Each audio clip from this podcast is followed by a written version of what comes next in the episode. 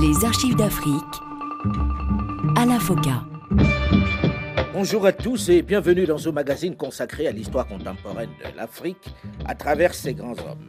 Nul n'a le droit d'effacer une page de l'histoire d'un peuple, car un peuple sans histoire est un monde sans âme. Il est inévitable que des divergences, voire des contradictions surgissent au, au sein du gouvernement. N'est ni tolérable que celle-ci soit déballée sur la place publique. C'est justement ces divergences, ces incohérences qui vont faire imploser le gouvernement de Kérékou II. Adrien Mbouedji, le Premier ministre, se sent marginalisé, peu respecté par les autres ministres qui ne le considèrent pas comme le chef de gouvernement. Il ne jouit pas non plus du soutien du chef de l'État. Il préfère alors jeter l'éponge. Le président Mathieu Kérékou, revenu à la tête du Bénin en 1996, après l'avoir quitté par la petite porte cinq ans plus tôt, doit donc faire face à une nouvelle donne. Les élections législatives de 1999 ont donné une majorité à l'opposition. L'Assemblée nationale, avec à sa tête le Premier ministre démissionnaire, Adrien Mbouidji, lui est désormais hostile. Elle refuse même de voter le budget présenté par le gouvernement. Au Bénin, c'est la crise ouverte entre l'exécutif et le législatif. Le Parlement a refusé de voter le budget le 31 décembre dernier. Le président Kérékou a bien tenté au cours de ces derniers jours de trouver une autre majorité, mais il a échoué. Il se retrouve donc contraint d'imposer son budget par ordonnance, une méthode de gouvernement qu'il avait pourtant dénoncée lorsqu'il était candidat à la présidence. Jean-Luc Aplogan. C'est la dernière carte qui restait à Mathieu Kérékou après le sort réservé à sa loi des finances le 31 décembre dernier. Pour l'opposition, en force à l'hémicycle, chaque rubrique, chaque chapitre doit subir avec succès l'épreuve de la loi. Résultat, non-vote du budget et au surplus, rejet du 12e provisoire. La mouvance est très amère et dénonce la méticulosité chicanière et préméditée de l'adversaire. L'intention inavouée était de contraindre Kérékou à prendre une ordonnance, éventualité pourtant prévue par la loi, mais superstitieusement regardée ici comme une carence politique. En face, on s'en défend. Aurélien Russou, député de Nicéphore Soglo, affirme qu'on n'a fait qu'appliquer les tests, rien que les tests. Les camps sont nettement délimités entre les deux combattants. Une seule vérité crue, la campagne pour la présidentielle de 2001 a déjà démarré. Jean-Luc Aplogan, Cotonou, RFI. Suite et fin aujourd'hui de notre série d'archives d'Afrique spéciale, Mathieu Kérékou.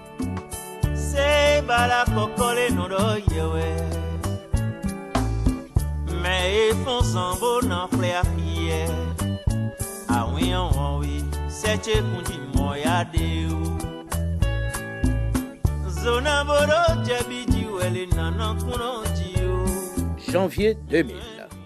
Le président général Mathieu Kérékou, qui revient d'une visite de trois jours au Koweït, annonce sur un ton menaçant qu'un coup d'État est en préparation dans le pays. L'ancien putschiste fait savoir qu'il connaît les comploteurs. Il s'agit toujours, selon lui, d'anciens officiers à la retraite sollicités par certains partis politiques. Il les met en garde contre cette aventure. Rien, pratiquement rien sur les présumés commanditaires, juste cette allusion du présidentiel informateur. Des partis politiques sollicitent certains militaires pour accomplir des sales besognes. Fin de citation. Les adversaires politiques attitrés de Mathieu Kérékou sont pourtant connus. L'opposition béninoise se cristallise autour de la renaissance du Bénin de Nicéphore Soglo et du PRD de Maître Adrien Hongwedi. Ce sont plutôt eux qui, ces derniers mois, actionnent le inlassablement. Maître Adrien Hongwedi a récemment dénoncé une bavure dont il a été la victime et la renaissance du Bénin est encore en train de crier qu'on veut assassiner Soglo. La révélation présidentielle alourdit passablement l'atmosphère et suscite de nombreuses questions. Les Béninois ne savent plus à quel sein se vouer et jeudi, on lisait à la une d'un quotidien de la place un coup d'État au Bénin, pourquoi faire Cesser le feu, mon général? Jean-Luc Aplogan, Cotonou, RFI. Cette sortie médiatique de Mathieu Kérékou traduit en réalité le climat qui règne dans le paysage politique béninois, où l'on vit désormais au rythme de la campagne pour les présidentielles qui se prépare. Chaque camp affûte ses armes, s'organise. Tous les coups ou presque sont permis dans cette période. On observe les gestes, les sorties de chaque leader. Et dans ce jeu des ombres et des rôles, Mathieu Kérékou à une certaine avance. Le 40e anniversaire de l'indépendance du Bénin a été marqué hier par diverses cérémonies. Plus de 4000 soldats ont défilé durant plus d'une heure sur la place Cachi à Porto Novo en présence du chef de l'État, le général Mathieu Kérékou et de l'ensemble du gouvernement. On a surtout remarqué à cette occasion l'accolade que se sont donnés le président Kérékou et son prédécesseur Nicéphore Soglo, les deux adversaires politiques du pays. Jean-Luc Aplogan. On n'a pas oublié qu'après la défaite de Soglo en 96, il n'y a jamais eu passation de service entre les deux hommes qui s'évitaient réciproquement comme on fuit la peste. Ils se sont bien rencontrés deux ou trois fois au gré des manifestations officielles, mais hier, les fusions entre eux n'avaient jamais atteint une telle intensité.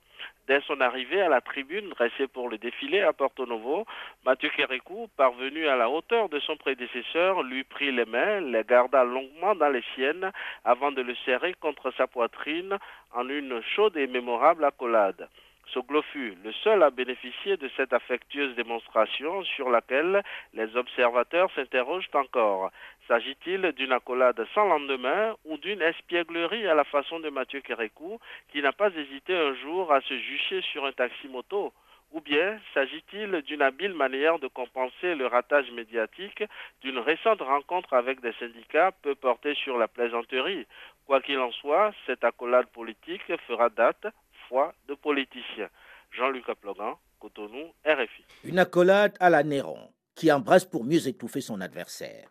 Mais Nicéphore Soglo n'est pas leader à se laisser ainsi endormir aucun de ses adversaires politiques d'ailleurs. Au Bénin, jamais 203, Kérékou 2 vers le 3. Ça y est, il est candidat. En son témoin, Karl Marx est le bon Dieu pour la présidentielle du 4 mars. Annonce devant des milliers de compatriotes en liesse au Palais des Sports de Cotonou. Jean-Luc Aplogan. Il aura 68 ans le 2 septembre prochain et aura régné 24 ans à la tête du Bénin. Parcours suffisant, selon ses adversaires, pour faire valoir ses droits à la retraite.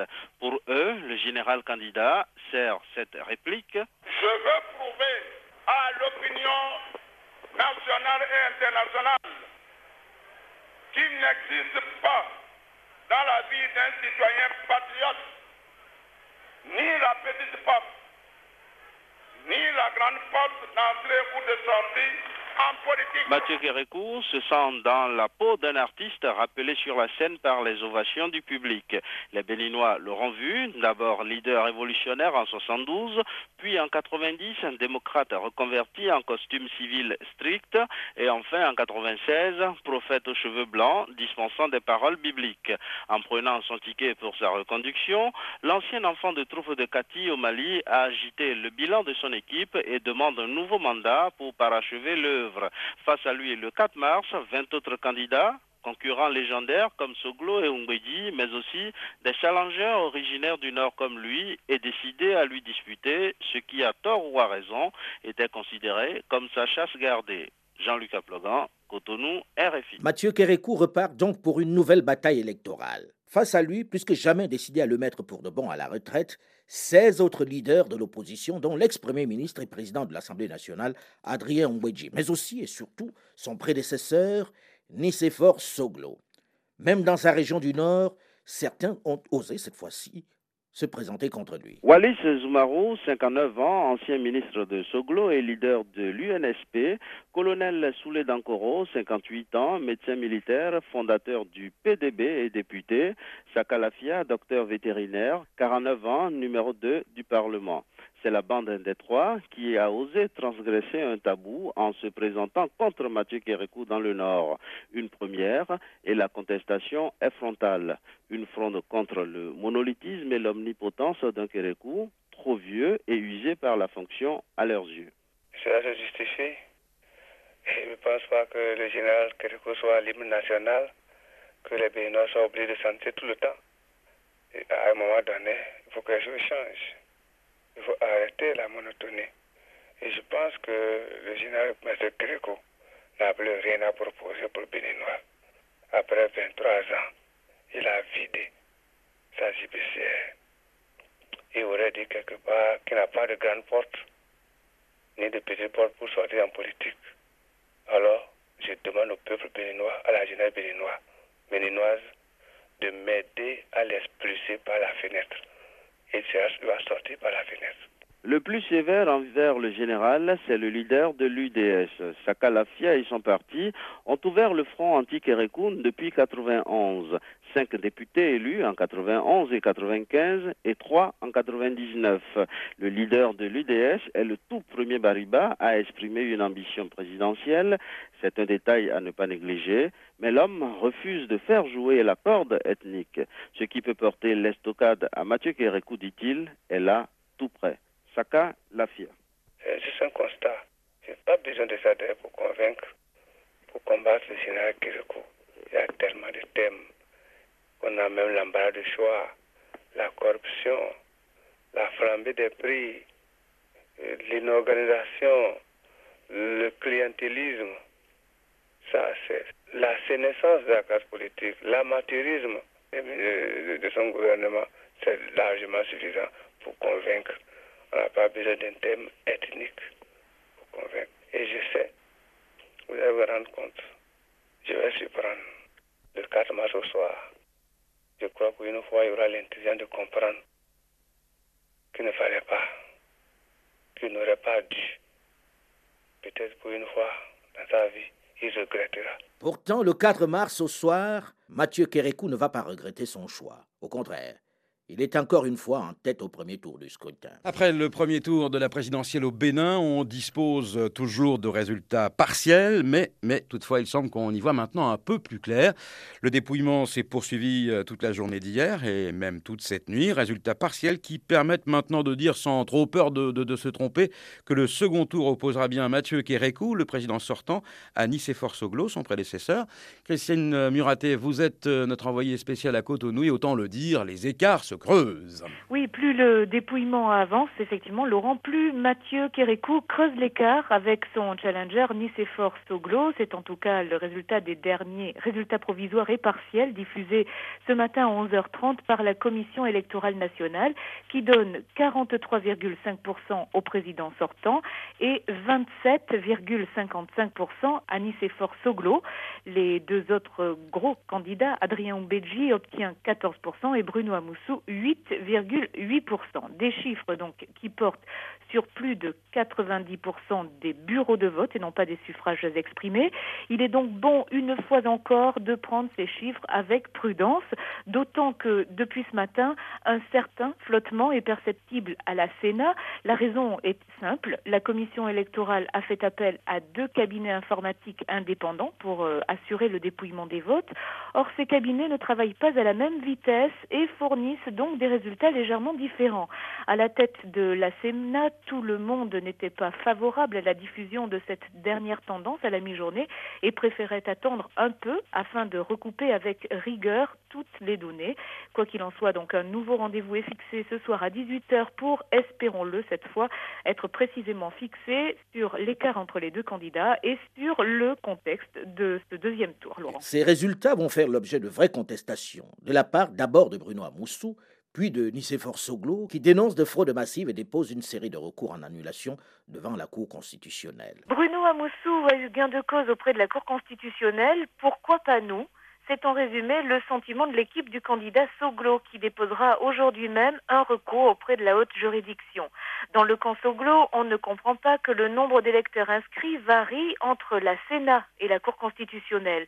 On dénonce également la disparition de voix et des fraudes commises dans le Nord, dans le fief de Kérékou. Paul Dossou, le directeur de campagne de Nicéphore Soglo. Vous savez que notre fief, c'est l'Atlantique.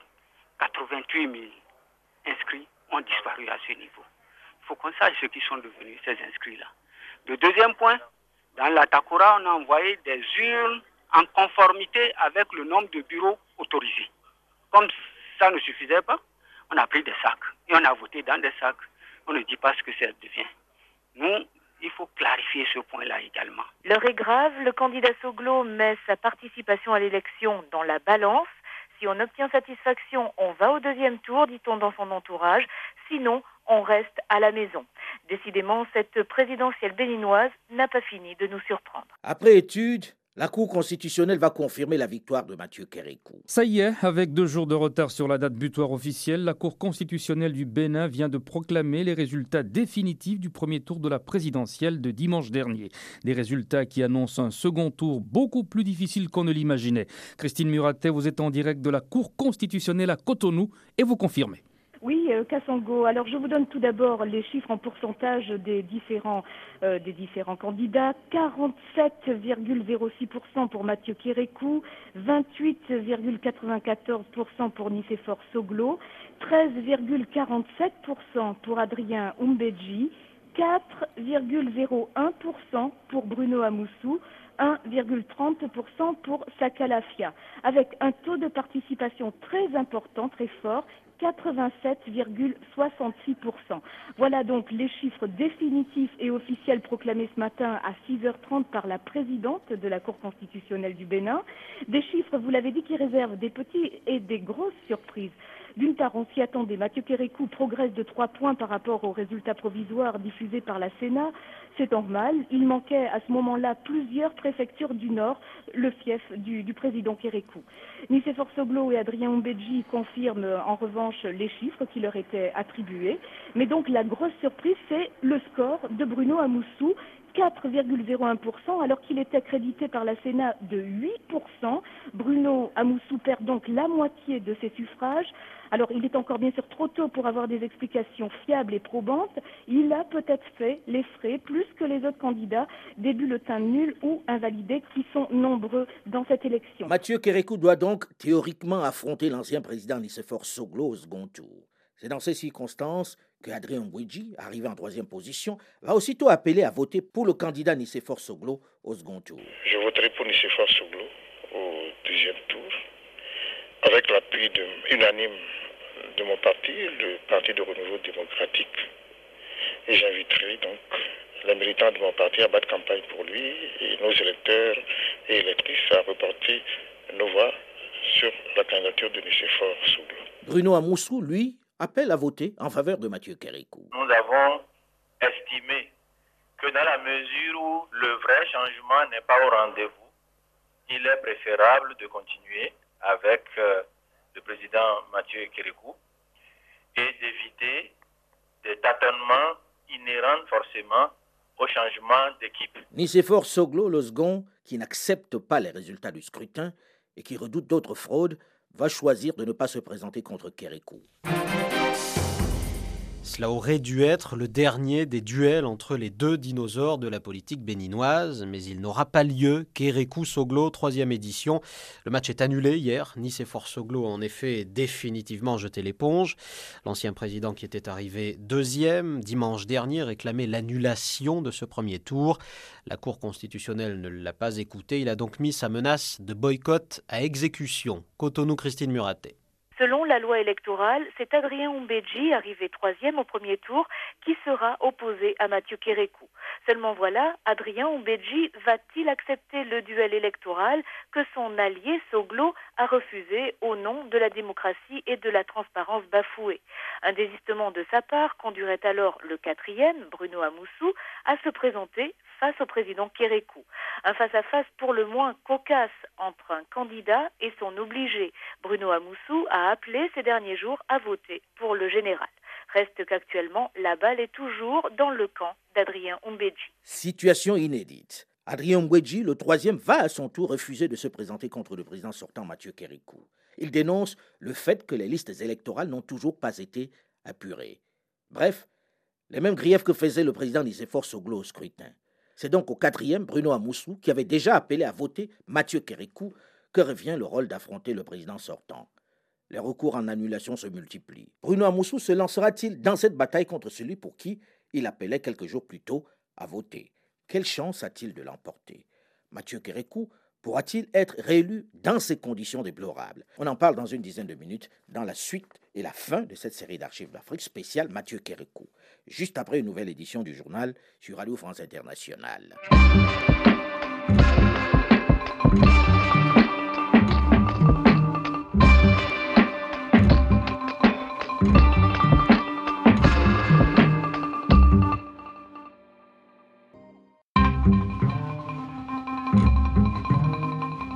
Les archives d'Afrique à la Bonjour et bienvenue à tous ceux qui nous rejoignent seulement maintenant dans la seconde partie de ce magazine consacré à l'histoire contemporaine de l'Afrique à travers ses grands hommes. Nul n'a le droit d'effacer une page de l'histoire d'un peuple, car un peuple sans histoire est un monde sans âme de 84%, le plébiscite pour Mathieu Kérékou au terme d'un scrutin pourtant bien légal. Le premier contre le quatrième, l'affiche était inédite. Deux défections importantes ont conduit à la rédiger, celle de Nicéphore Souglo et de son allié Adrien Hungwedi. Deux désistements qui ont enlevé au scrutin tout enjeu et tout suspense. La machine Kérékou était préparée pour affronter un challenger poids lourd. Elle s'est révélée trop puissante pour le ministre d'État, l'associé le faiseur de roi qui n'a même pas eu le temps de faire campagne. Après un scrutin chaotique où le deuxième et le troisième se sont désistés, dénonçant des fraudes massives, Mathieu Kérékou, qui l'a emporté sur le quatrième, a donc été réélu pour un mandat de cinq ans à la tête du Bénin. Suite et fin de notre série d'archives d'Afrique spéciale Mathieu Kérékou.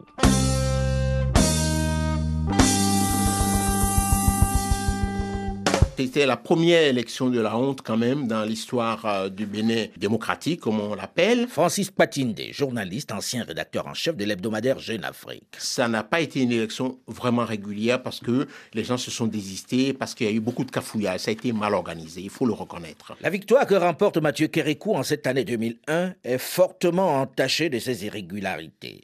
Nicéphore Soglo va refuser de participer encore une fois à son investiture par essence continue. Et la nôtre se poursuivra plus que jamais. Je vous invite à considérer le jour de la prestation de serment comme un jour de deuil pour notre démocratie. Mathieu Kérékou va malgré tout prêter serment devant neuf de ses homologues qui ont effectué le déplacement. La fanfare, s'il vous plaît, et les honneurs devant neuf pères d'Afrique. Le président de la République béninoise prêtera serment tout à l'heure, Jean-Luc Ablogan. À 68 ans, Mathieu Kérékou, qui bat allègrement le record de longévité au pouvoir, avec 24 ans révolus aux commandes du pays, s'installe pour cinq nouvelles années au palais de la Marina. On le dit, fatigué et vieux, peut-être en raison d'une chevelure révélatrice. Mais l'austère marxiste-léniniste d'antan a sa recette pour gouverner. Il adore plaisanter et pratiquer l'humour. Méfiant et manière d'homme, il n'effarouche pas sans nécessité expresse les éléments de sa cour hétéroclite à dessein. Les nominations innocentes ne sont pas son fort, pas plus que les réactions épidermiques. Il aime qu'on sache qu'il sait et dispose toujours d'un fer au feu dans la forge de ses adversaires potentiels. Mathieu Kérékou, selon la Constitution, est dans son dernier mandat. Il a donc les coups des franges pour gouverner, mais surtout pour effectuer des rapprochements, passer des alliances. Ainsi, trois ans après son élection, le PRD d'Adrien Mbedji sort de l'opposition pour lui apporter son soutien. Adrien Mbedji. Le PRD n'a jamais fait de l'opposition pour de l'opposition. Nous avons toujours fait une opposition modérée, une opposition de dialogue. Vous savez bien, la démocratie ne survivra que si les tensions sociales, les tensions économiques sont apaisées. Un an avant la présidentielle de 2006, Mathieu Kérékou va effectuer un important remaniement de son gouvernement. Pour les observateurs, ce remaniement est une reprise en main. Mathieu Kérékou se sépare de personnalités gênantes et rappelle la vieille garde. Parmi les gêneurs, Bruno Amoussou est sans conteste celui que Kérékou redoute le plus. Candidat potentiel mais pas encore déclaré, l'homme a des ambitions. Son clan au gouvernement est décimé avec le départ du ministre de la Santé. Autre gêneur et jeune loup aux dents longues, Lazare Secueto, renvoyé de l'agriculture. Il s'était opposé publiquement à toute modification de la Constitution. Le texte actuel ne permet pas à Mathieu Kérékou de briguer un autre mandat. Parmi les sortants, il faut noter le départ du ministre de l'Intérieur Daniel Tawema. Peu populaire, il semble payer l'affaire Amani du nom de ce trafiquant de Berlin dont les agissements avaient provoqué une crise entre le Bénin et le Nigeria. Le nouveau gouvernement est marqué par le retour sur le devant de la scène de deux hommes considérés comme des fidèles du président, Zulkif Salami au plan et Sedou Mamasika à l'intérieur, tous deux des caciques de l'ancien parti unique. En compagnie de Pierre Rochaud, qui conserve la défense, ils formeront la garde rapprochée de Mathieu Kérékou. Reste à savoir pourquoi, à un an de la présidentielle, le chef de l'État éprouve le besoin de reprendre en main les rênes du gouvernement. Certains y voient le signe avant-coureur d'une volonté de se représenter, mais pour cela, il faudra passer par une réforme de la Constitution autrement plus difficile à réaliser qu'un remaniement ministériel. Il n'en fallait pas plus que ce remaniement pour susciter des interrogations sur la volonté du chef de l'État de modifier la Constitution pour briguer un autre mandat. C'est désormais le sujet qui agite la classe politique nationale, un thème entretenu par le silence du chef. Pas question d'en parler. Il faut dire que certains de ses proches essaient de le persuader de modifier la Constitution pour briguer un autre mandat. Karim Urbain da Silva fait partie de ceux-là. Je ne suis pas de ceux, mais je suis celui. C'est pas pour un troisième mandat. Il y avait deux années là pour. Euh, il était question de ramener le machin de l'Assemblée à cinq années au lieu de quatre.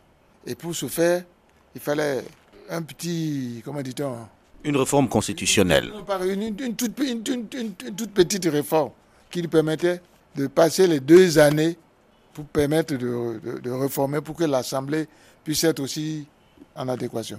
C'était moi, l'idée venait de moi. Mais, à quelques mois du scrutin, Mathieu Kérékou va rassurer les Béninois. Ailleurs, on peut modifier la Constitution si on ne respecte pas la Constitution. Ou bien si la population vous demande de modifier la Constitution.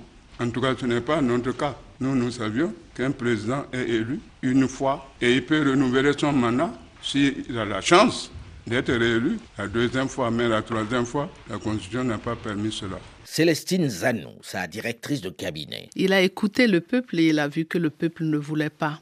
Il a laissé ceux qui voulaient cette révision s'agiter et il a compris que le peuple ne voulait pas. Donc Kérékou a écouté la voix du peuple. Je ne dirais pas qu'il ne voulait pas vraiment. J'ai senti qu'il aurait bien voulu continuer.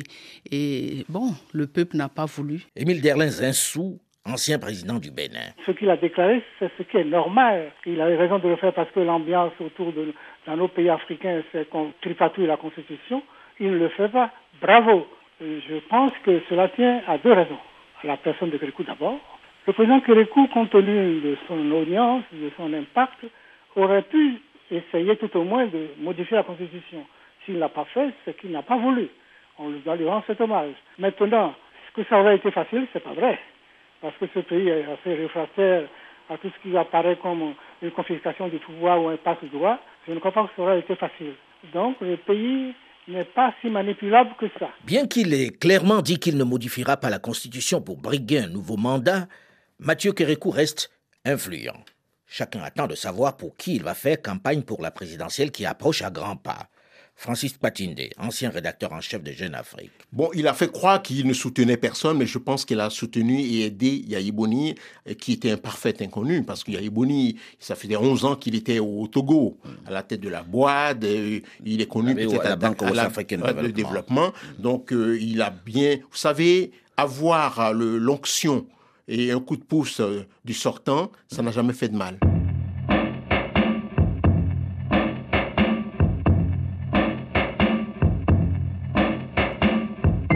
5 mars 2006. Au Bénin, on vote. C'est le quatrième scrutin présidentiel depuis l'avènement de la démocratie et du multipartisme en 1990, mais le premier depuis les années 1970 sans le chef de l'État sortant, Mathieu Kérékou et son grand rival Nicéphore Soglo. Les deux hommes, respectivement âgés de 73 et 72 ans, ont en effet dépassé la limite d'âge fixée à 70 ans par la Constitution pour se présenter. Le départ de ces dirigeants qui avaient à tour de rôle occupé la législature suprême rend le scrutin assez ouvert. Cela explique le nombre élevé de candidats. Ils sont 16.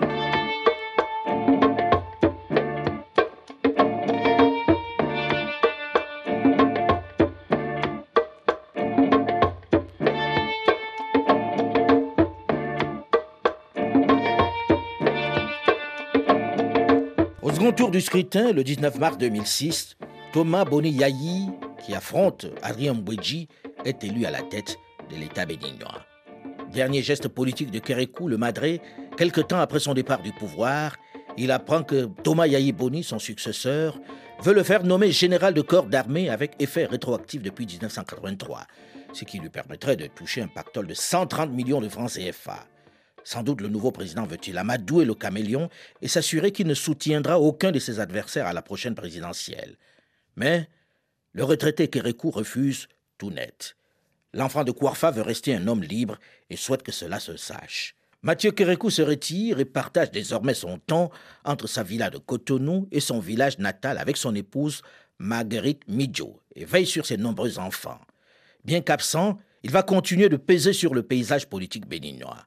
Mais il refuse obstinément de parler. Malgré plusieurs années de pression pour qu'il raconte son histoire dans ce magazine, il nous fera juste l'honneur de nous recevoir quelquefois pour parler hors micro de son parcours, de sa vie. Béninoise et béninois, mes chers compatriotes, j'ai le regret et la profonde douleur de vous annoncer. Ce jour, mercredi 14 octobre 2015, la disparition du général président Mathieu Kérékou. Ce mercredi 14 octobre 2015, donc, Mathieu Kérékou a tiré sa révérence. Quel bilan, quel legs à l'histoire contemporaine de l'Afrique en général et du Bénin en particulier qui lui rend un hommage remarquable. Je vous présente les condoléances et la compassion de toute une nation, celle de la République, le grand Baobab. Le président Mathieu Kérékou n'est pas mort. Il est rentré dans l'immortalité. Adrien Mwedji, le président de l'Assemblée nationale, qui a été son premier ministre, mais aussi son adversaire politique. Je garde du président Kérékou l'image d'un grand homme d'État. Je suis aussi un homme sage qui a su écouter son peuple et qui, qui a su faire le virage que demandait son peuple. Passer du régime qui était celui du PRPD au régime de démocratie comme il l'a fait, et ce n'est pas donné à tout le monde. Il n'était pas indifférent à la souffrance du peuple. Il voyait manifestement que le marxisme-léninisme ne conduisait qu'à une plus grande popularisation. Il se rendait bien compte que la privation de liberté était un frein absolu au développement du pays et redevenu président de la République, il a été un président ponctué en ce qui concerne le respect des libertés publiques, le respect des droits de l'homme le respect de la démocratie elle-même. Et c'est en cela que les Béninois considèrent qu'il est le père de notre démocratie, qu'il est le père de la nation, et donc ça peut être une très grande perte pour l'ensemble du peuple béninois. Albert Evodjere, un de ses collaborateurs, un de ses alliés. Kérékou meurt dans une ambiance d'affection générale, ce qui est extraordinaire pour un chef d'État qui a régné si longtemps qui est venu dans un cadre de révolution et qui a fini un peu comme le père d'un renouveau démocratique. Il a été marxiste, il s'est rendu compte que ça ne marchait pas, il a essayé de trouver une formule avec la démocratie, il a, fait, il a eu des erreurs, mais je retiens plusieurs petites choses. Kérékou aurait pu faire du Bénin un enfer guinéen. Il était très proche de Sékou Touré. Kérékou aurait pu avoir avec les églises, les religions, des tensions telles que tout ça finisse en tragédie.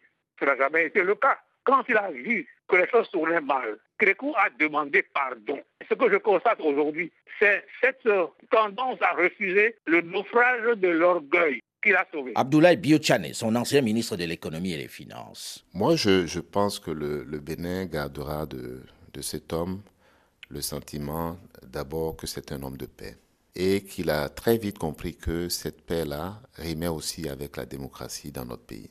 Et il a, il a travaillé pour cela, non seulement au moment de l'émergence du renouveau démocratique en 1990, mais après, lorsqu'il est revenu au pouvoir, il a euh, travaillé de, façon acharnée, avec les autres forces politiques pour que le système continue.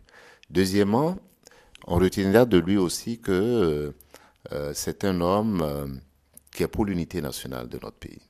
Quand on a vu ce qui s'est passé euh, après son départ euh, du pouvoir, on peut comprendre que c'était véritablement quelqu'un qui tenait à ce que tous les Béninois, quelle que soit euh, leur euh, religion, quelle que soit leur région, quelle que soit leur ethnie, se considèrent comme égaux en droit et égaux en obligation aussi. Et ça, c'est très important.